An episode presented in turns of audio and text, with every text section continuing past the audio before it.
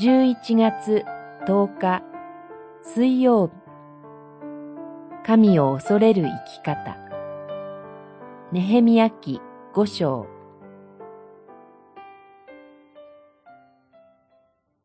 私は言った。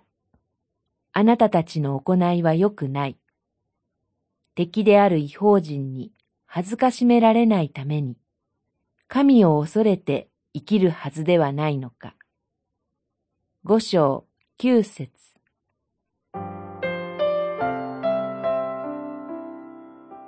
外部から妨害された城壁再建も完成に近づいてきました。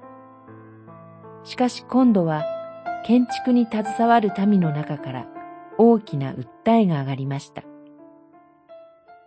神のために働いてきた彼らは貧しさの極みの中にありました。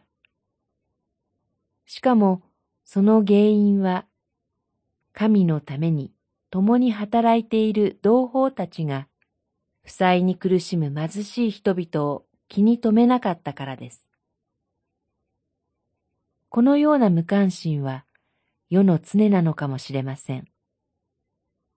しかし、それが神の民の中で起こっているところに問題の根深さがあります。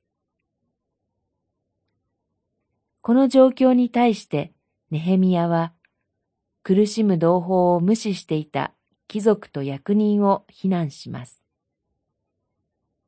ネヘミヤが問題にしたのは道徳的な面ではありません。彼らが神を恐れていないことです。城壁は神を示すために建てられます。